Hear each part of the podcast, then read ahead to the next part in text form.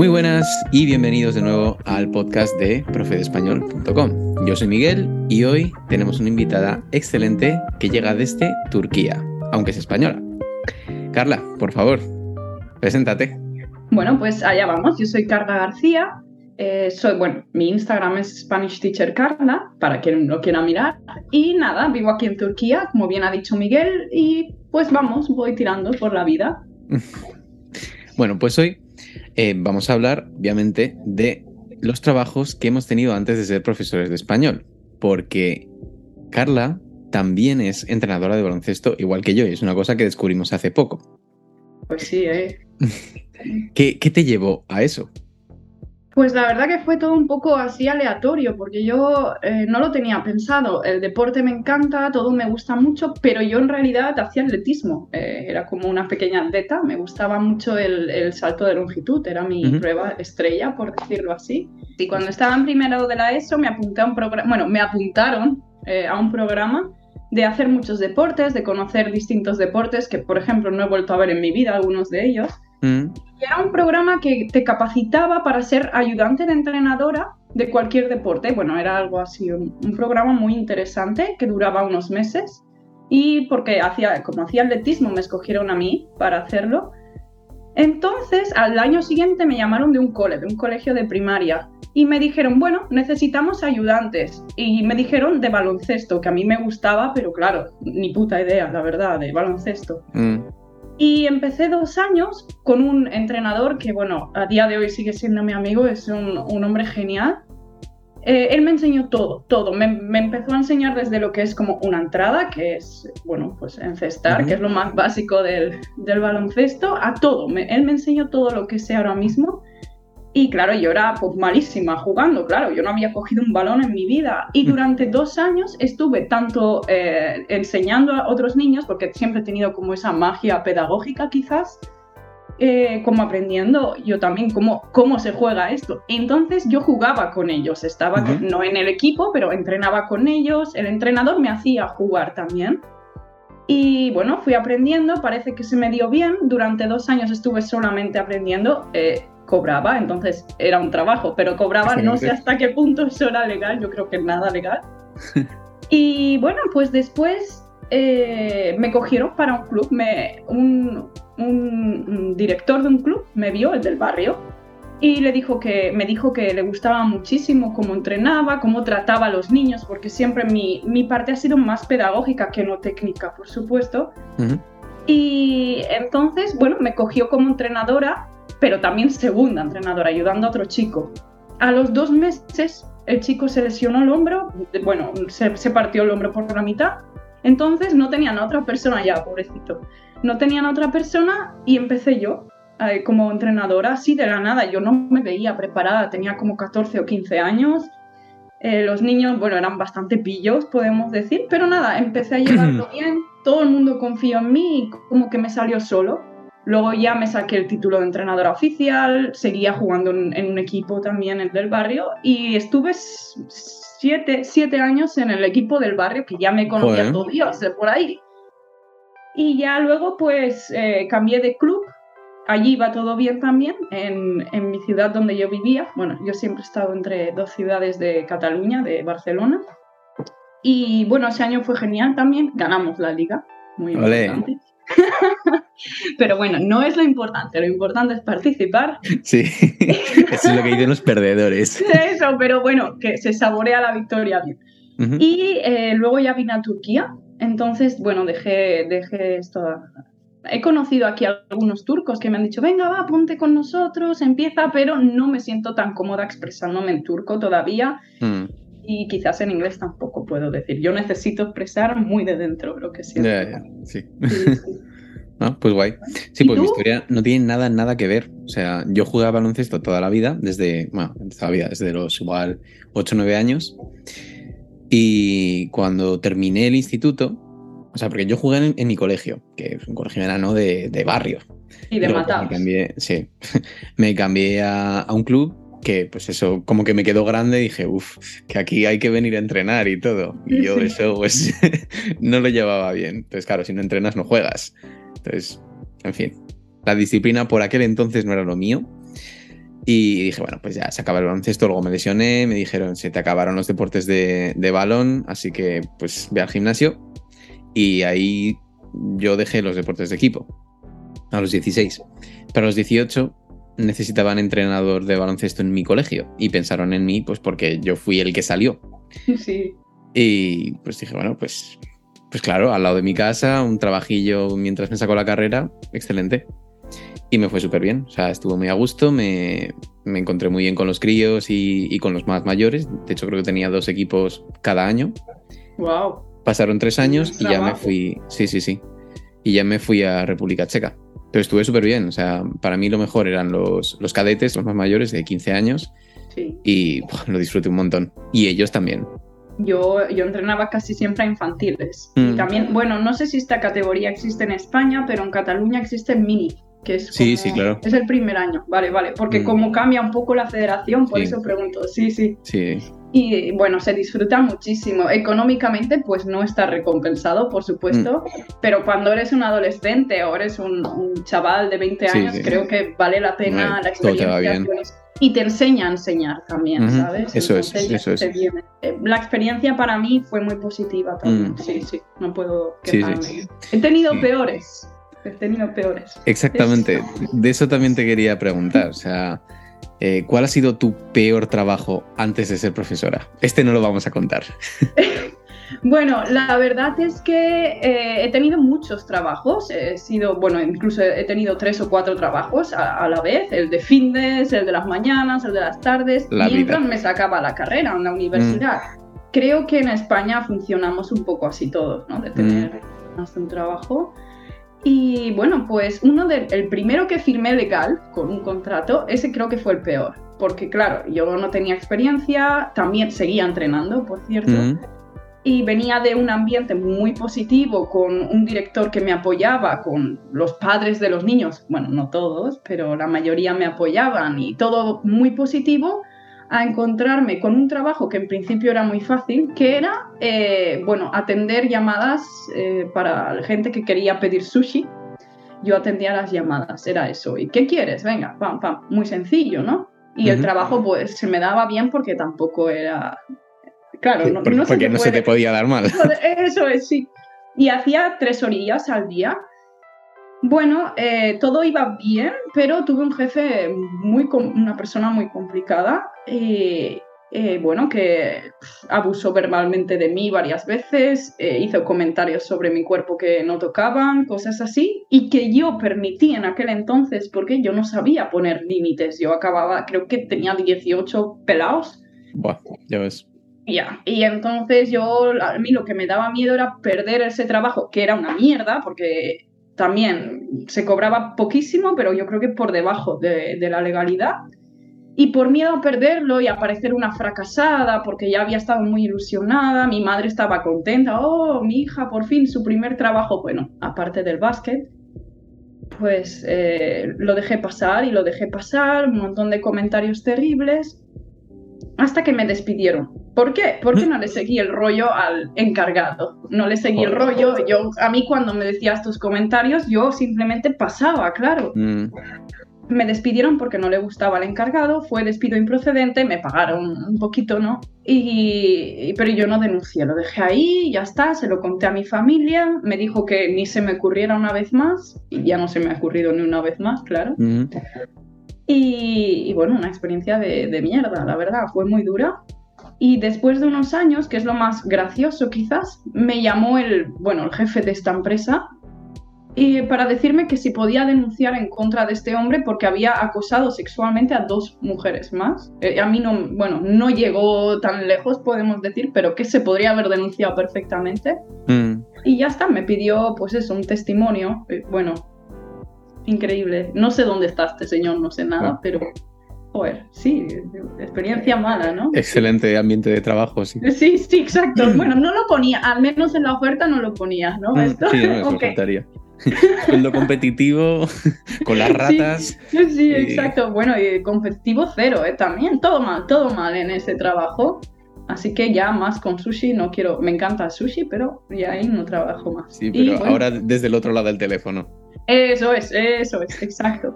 Y bueno, no sé, espero que tu peor experiencia haya sido mejor que la mía. Yo creo que sí, pero no sé, es, yo creo que mi peor experiencia más que nada me hizo sentir mal a mí eh, por, por mí mismo, también por no saber decir que no. Era en un karaoke. A mí los karaokes me encantan. O sea, lo mismo que a ti te gusta el sushi, pues a mí me gustan los karaokes. Me divierten. me encanta, sí. Sí, sí. Pero no trabajaba dentro del karaoke. Yo era en relaciones públicas del karaoke. Eso era una mierda, porque consistía en dar unos flyers, es que no tengo, no tengo, de, no tengo por aquí, pero me acuerdo de cómo eran esos flyers feísimos, y decirle a la gente, mientras comía o cenaba los fines de semana en las terrazas, que si iban al karaoke con el flyer, pues tenían descuento en las copas. ¿Qué pasa? Que nadie va a karaokes y que si tú interrumpes a una familia que está comiendo o cenando con un flyer de un karaoke, te van a decir, vete a tomar por culo. Claro. No ves que ahora no. Pues eso es lo que pasaba. Sí, aprendiste bastante, supongo también. ¿eh? Sí, la cuestión es que no tenía opción. O sea, tenía que apatrullar la ciudad como, pues eso, eh, como tocaba. Sí, molestando a todo el mundo. ¿Y cuánto te duró este trabajo? Un par de meses nada más. O sea, fue antes de, antes de verano, creo que de abril a, de abril a junio, época de comuniones. Sí, coincidimos, el mío también duró muy poco. Nada, o sea, eso fue, fue una mierda. Además, es que cada vez que me acercaba a alguien, me acercaba ya sabiendo que le estaba tocando los cojones. Que esa persona me iba a decir que no, pero que a lo mejor podían ser educados y cogerme la tarjetita para que me callara. Pero que eso no iba a ir a ningún lado. Y efectivamente, a lo mejor repartí 200 y fue una persona. Sí, vais los dos con cara de perro ya, ¿no? Como, eh, no quiero hablar contigo, tú tampoco contigo, pero... Es como, no me queda otra. Es como, como el teleoperador que te llama sabiendo que alguien le, le va a mandar a tomar por culo. Sí. Por eso siempre sed amables con los teleoperadores. Totalmente. Yo, lo intento. No tienen la culpa de que tu compañía sea una mierda. Exactamente. O sea, les puedes decir que no estás interesado y que lo sientes, que no es nada personal. Que lo siento, María Luisa, no es contigo, pero no quiero que me llaméis más. Eso es, sí. Siempre hay que ser amable, creo. Este trabajo es uno de los pocos que no he hecho en mi vida y, bueno, perfecto. ¿Tú has trabajado de esto alguna vez? No, ni de coña, ni de coña. Horrible, horrible. hay que tener valor. Tengo claro que no. No, este yo también. Este...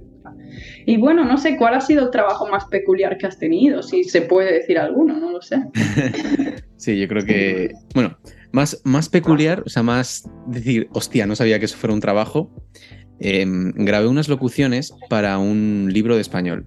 Anda, eso me gusta a, toro pasado, siendo profesor ahora, pues es como, bueno, no me extraña, ¿no? Pero es que en aquel entonces yo tenía 21 años o 20 años, o sea, estaba empezando en República Checa, además, acababa de llegar y no, no era profesor de nada todavía. Sí, sí, bueno, te sorprendió mucho también, supongo. Y no debiste pensar que acabarías O sea, me, llamaron, fui la voz del listening. O sea, Qué bueno. Ejercicio 1, actividad 3, o sea, no, actividad 3, página no sé cuántos responde las preguntas, eso era Qué chulo, ¿no? sí, sí, sí, sí. ¿Te gustó hacerlo o no? Me flipó. Eso mola un montón. Sí, sí. Bueno, yo así peculiar, súper raro, he tenido quizás dos, pero uno no es tan raro, pero claro, yo no pensaba que había gente que podía ganarse bien y muy bien en la vida con eso, eh, con un jefe extraordinario, de verdad, es muy bueno. Íbamos a los colegios eh, hacer fotos a los niños. Eh, es la, esta típica foto de final de curso que se vende, ¿no? Después. Y bueno, increíble, claro. Es un trabajazo, me lo pasé muy bien, aprendí sobre fotografía, que era algo que yo ni, ni idea. Como podéis ver sobre luz no he aprendido todavía porque parezco un zombie, lo siento por eso. Y, pero bien, muy, muy divertido ese trabajo. Y luego tuve otro que este no es que sea raro, ese existe, que es mm, como vigilante quizás en el Camp Nou, en el campo del Barça. Estos que no, sí, los que no pueden ver el partido están al revés. Pues yo tenía suerte porque me tocó el córner. ¿Lo has hecho este? Una cosa muy parecida, sí, ahora te digo. pues sí, nada, me tocó el córner y en el córner, bueno, por debido al ángulo, tienes que puedes ver todo el partido. Y yo, de hecho, mi posición era estar sentada en las escaleritas de las gradas mirando el partido. Si había un gol, sí que me tenía que dar la vuelta para parar a la gente. lo máximo que hacía era decir, perdón, aquí no se puede fumar, eh, bueno, no la líes, pórtate bien. Pero claro, eh, yo mido unos 65, soy un saco de huesos y no estoy muy fuerte. Así que si un loco me venían, yo tampoco, claro.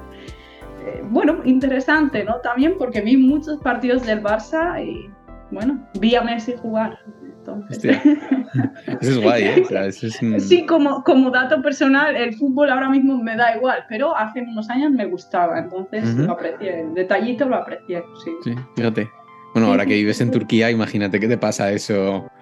Eh, esto en Turquía yo no lo aceptaría, ¿eh? No, no, eh, la verdad que en Turquía yo no sé si existe gente con este trabajo, porque de hecho sí que he ido a partidos de baloncesto, claro, pero de fútbol no he ido. Y creo que no sé si quiero ir, porque muchos amigos, mucha gente me, me, comenta que dependiendo del partido puede ser un problema. La gente, hay gente ahí que se toma muy en serio el fútbol. Sí, sí, las bengalas y de todo, eso es un clásico. Sí, sí, sí, por eso. Solo hay que ir a las calles, el barrio donde yo vivo, bueno, el, día que juega este equipo, ¿no?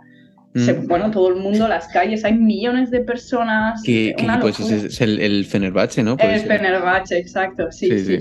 Ahí está. Bueno, supongo que en cada barrio pasa lo mismo, pero claro, es que yo vivo en el del Fenerbahce. Entonces... Qué bien. Sí, sí, es una locura aquí, pero bueno, es otra manera de vivirlo también. Sí, sí. Pues yo hice algo parecido.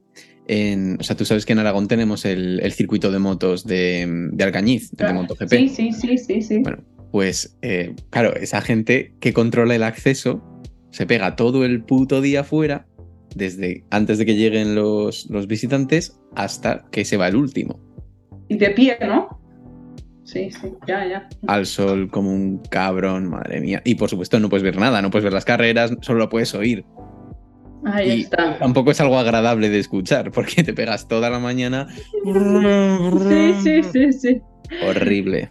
Y, eh, pero bueno, eh, como experiencia de una vez creo que está bien. Eh, mi primer partido en ese, en ese trabajo fue fuera, claro. Y me acuerdo que era el, quizás lo voy a decir fatal, ¿no? El Chapecoense, este, este equipo que, bueno, se, hubo un avión, hubo un accidente de avión y mucha gente del equipo murió. Y el Barça los invitó para hacer la, esta copa famosa que hace al principio de temporada. el Gamper, el, el Gamper, sí, sí. Y, fue contra este equipo. Yo, a mí me hacía mucha ilusión ver el homenaje, no sé qué, y yo desde fuera, sí. Así que te entiendo, he pasado por eso también. sí, mm, sí. Bueno. Es la vida. Y si no fueras profesora, o sea, si ahora mismo te dijeran que ya no puedes ser profesora nunca más, ¿qué trabajo ¿eh? Ese es, mi pasión, este trabajo. Entonces, claro, ahora no me veo haciendo otra cosa, pero bueno, yo estudié paleontología, un poco de antropología forense y creo que tiraría por ahí. Al final, eh, siempre he estudiado por placer y no un poco por mirar por el trabajo. Entonces, hubo un momento en el máster que yo me tuve que decidir y estuve a punto de hacer un máster en primatología, que es el estudio de los monos o en antropología forense, como, bueno, hay una serie muy famosa que se llama Bones, que sería un poco mirar a ver de dónde viene mi homínido y estas cosas. Eh, y tuve que escoger entre este camino que me apasiona, la biología me gusta, o ser profe de español, que, ¿sabes? Que se ve como mal. sí. Entonces mi padre me dijo, tú haz lo que quieras. Claro, mi padre siempre me ha apoyado mucho, bueno, y mi madre también, ¿eh? Me va a ver seguro, ambos. Y claro, al final eh, me dijeron, ¿dónde vas a tener más trabajo? Claro, piénsalo. Y por una vez quise, quise hacer esto, lo que, bueno, lo que podría tener más salidas y además me gustaba. Pues quizás algo con huesos, cosas así. algo con huesos. Algo con huesos. Carnicera, si no. no, no. Pues yo, si no pudiera ser profesor, no sé, no sé qué haría. O sea, realmente a mí últimamente me está interesando mucho esto de crear contenido porque claro, es lo que llevo haciendo todo el puto año. Y ya no sé si es porque me gusta o porque me he acostumbrado, pero, pero me veo. Y como tengo muchos hobbies, realmente, pues tengo muchos intereses, ¿no? O sea, pues me gusta la guitarra, me gusta entrenar. Creo que podría aprender a crear contenido de estas cosas y sí, hacer alguna empresa. O sea, tengo, tengo claro que trabajar para alguien ya no es una opción. Para mí tampoco, eh, estoy de acuerdo contigo, yo para nada. Esto, ahora que soy mi propia jefa, ¿no? Bueno, mm. lo soy, lo soy. Me parece el mejor trabajo que he podido escoger, vamos, eh, no quiero cambiarlo. Y bueno, yo creo que se te da muy bien crear contenido, la verdad, que es siempre muy interesante. Gracias. Entonces, eh, yo creo que puedes tirar por ahí. Sí, sí. Y bien, eh, ¿qué tipo de contenido te gustaría? ¿Tipo podcast o un canal de YouTube haciendo más así tutoriales de guitarra? Sí, yo creo que, yo creo que alguna cosa de, de esas estaría bien. O sea, no es que yo sea un puto crack de la guitarra, no toco mal, pero... Eh. Algo puede ser. A mí me enseñaría, ¿sabes? sí, sí, sí. esto, con esto de crear contenido yo he descubierto que no se trata de ser el mejor haciendo algo, sino de ser mejor que otra persona o de saber más que otra persona y ya está. O sea, ese ya va a ser tu cliente potencial, entonces ya tienes su atención. Y tener la gracia también, ¿sabes? Creo que es muy importante. Eso creo que se adquiere, se adquiere. Sí, sí, sí, joder. He visto varias veces mi primer vídeo. Doy fe, doy fe. El mío es una mierda también, pero yo lo admito, al final, mm. como he ido mejorando, yo nunca borro nada de mi pasado, ahí está. Y eh, bueno, está bien para verlo, ¿sabes? Porque mis primeros, mis primeros vídeos, bueno, presa del pánico, porque bueno, te lo he comentado antes, no me gusta mucho esto de las cámaras, todo eso, me, me pongo muy nerviosa. Y mm. era como así, como un palo. Ahora ya me muevo y puedo hacer cosas, no hay problema. Pero antes, madre mía. Y mm. sí, eh, creadora de contenido me gusta mucho, pero a mí me gusta más escribir. Entonces... Es cierto. Sí, porque tienes también un libro y, de todo, ¿no? Tú tienes. Sí, estoy escribiendo el segundo. El problema que he tenido con el de. Bueno, problema, no es un problema. Eh, la verdad que me ha gustado mucho. Pero el feedback, un poco, la retroalimentación. Eh, ¿Cómo se llama? Retroalimentación. Sí, pero. Pero tiene otro nombre. Retroalimentación. Mm, Ni idea. Ves que nadie lo usa. La gente ya dice feedback. Muy mal. Y. Eh, bueno, pues esto era que por favor crea DB2 básicamente. Muy bonitos de A1, pero necesitamos más nivel. Entonces, bueno, me he dado cuenta que hace falta mucha literatura para adaptada para este tipo de niveles que tampoco son avanzados, no pueden leer el Quijote todavía, bueno, que yo, cuidado, ya. Eh, pero tampoco pueden, esto de A2 ya les aburre, o esto tan guiado, con las palabras de siempre también. Entonces yo quiero hacer algo así más de B1 o B2 ya, nivel intermedio alto, podríamos decir. Y bueno, estoy en ello, estoy creando. Mm. Me gusta, me gusta. Sí, este es mi proyectito de ahora. De puta madre. Sí, la verdad que sí, me gusta. Excelente. Muy bien, pues oye, Carla, qué maravilla. Te agradezco este ratito, ha sido súper informativo. Espero que le pueda servir a alguien, aunque sea pues para aprender expresiones nuevas. Y hasta aquí llegamos, de verdad. Bueno, ha sido, pues muchísimas gracias eh, a ti por invitarme, claro, ha sido un placer para mí. Es mi primer podcast, así que bueno, estaba un poquito nerviosa. Pero bueno, mira, genial, me ha encantado hablar contigo mm. y bueno, espero volverlo a hacer, claro. Cuando tú quieras. Pues muy bien. adiós, adiós a todos y gracias por escuchar nuestras tonterías, que es muy importante. Eso es.